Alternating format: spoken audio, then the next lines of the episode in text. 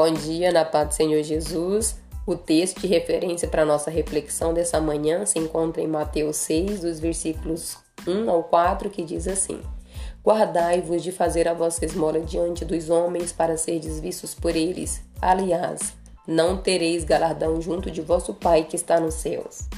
Quando, pois, derdes esmolas, não faças tocar trombeta diante de ti, como fazem os hipócritas nas sinagogas e nas ruas, para serem glorificados pelos homens. Em verdade vos digo que já receberam o seu galardão.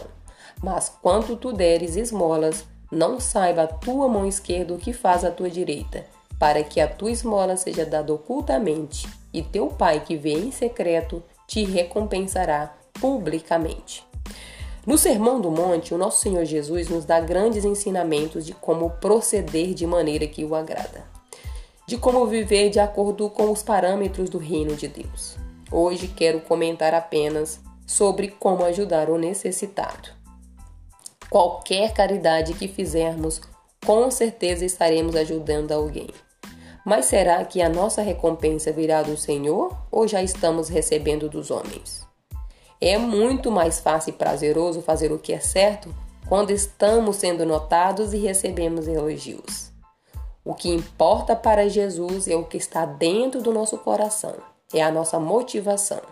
E para termos a certeza que as nossas motivações não são egoístas, devemos praticar boas ações silenciosamente ou em segredo, sem pensar nas recompensas.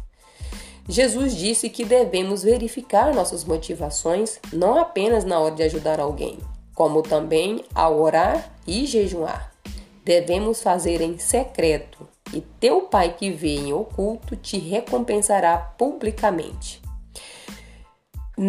Nenhuma dessas três práticas devem glorificar a nós mesmos, mas a Deus, somente a Ele.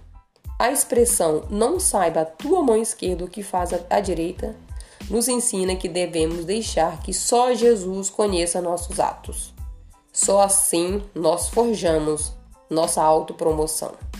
Tocar trombeta é o mesmo que anunciar nossas ações, só que é em secreto o modelo que Jesus nos ensinou.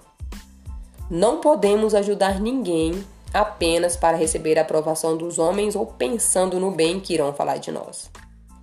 O termo hipócrita aqui, neste texto, é usado para descrever pessoas que praticavam boas ações não por compaixão ou qualquer outro bom motivo, mas para obter glória diante dos homens ou esperando receber algum benefício em troca.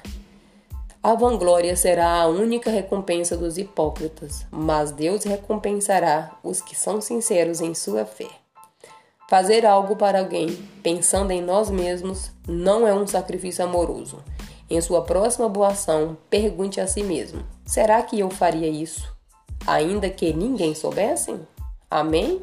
Tenha um bom dia na presença do Senhor Jesus e até amanhã.